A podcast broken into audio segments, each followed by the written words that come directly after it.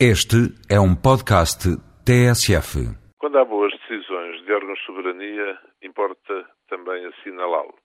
Esta semana queríamos destacar uma deliberação da Assembleia da República e uma decisão do Conselho de Ministros, no qual o Parlamento respeita, sublinhe-se a boa decisão em matéria de reforma do poder autárquico, nomeadamente o respectivo sistema eleitoral.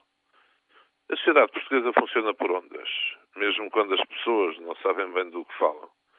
Esta semana foi moda criticar essa decisão de aprovar na generalidade a legislação eleitoral autárquica.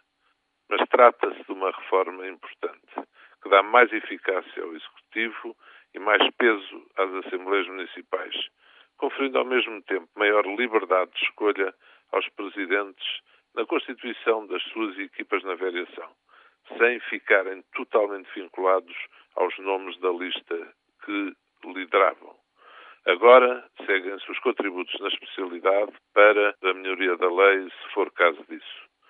Por sua vez, o governo decidia o que outros governos, desde o de António Guterres inclusive, não conseguiram, por falta de condições ou de tempo para o fazerem, apesar de terem manifestado a intenção de decidirem no mesmo sentido.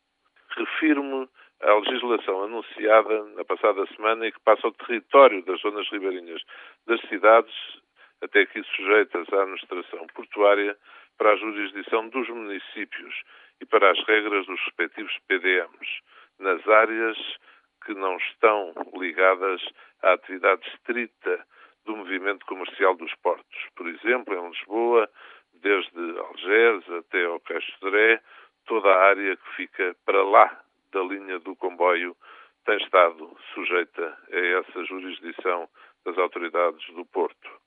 É uma decisão a saudar, porque sempre foram muitas as reticências. Assim se concretize a decisão anunciada, estamos certos que é isso que vai acontecer.